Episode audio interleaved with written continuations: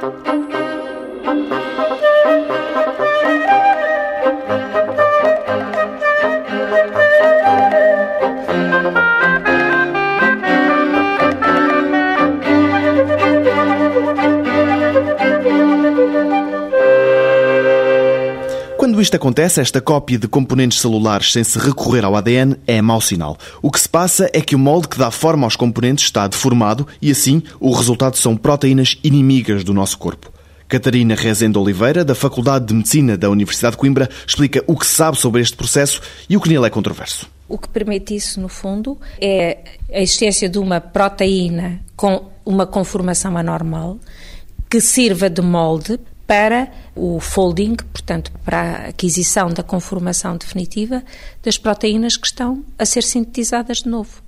A partir daí, esses moldes vão permitir que um número crescente de proteínas adquiram aquela conformação anormal. E, portanto, esse número cresce sem termos tido a interferência direta do DNA. O exemplo mais típico desse tipo de situações é o que acontece na doença por priões e que leva, digamos, à replicação da proteína priónica uma vez no interior de uma célula.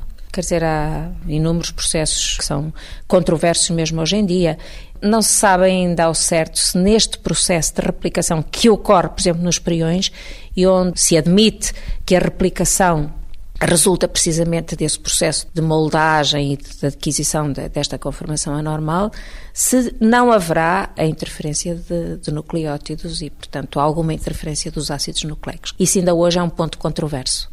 Embora saibamos que neste processo a proteína é capaz de se replicar por este processo de moldagem, é controverso se não haverá num ponto, num determinado ponto a interferência dos ácidos nucleicos. Portanto, não é totalmente esclarecido. Há outras teorias para este processo de replicação de proteínas sem interferência direta do DNA. Uma conformação anormal ser como que quase um núcleo, à semelhança de um núcleo de cristalização e, portanto, que leva a que as outras proteínas, não exatamente num processo de molde, mas num processo de formação de agregados de dimensões maiores e que leva à aquisição dessa conformação anormal, não de um processo de moldagem, mas como se existisse ali um núcleo de cristalização que leva a que os outros se agreguem e adquiram essa conformação uh, anormal à volta. Mas é um processo extremamente controverso.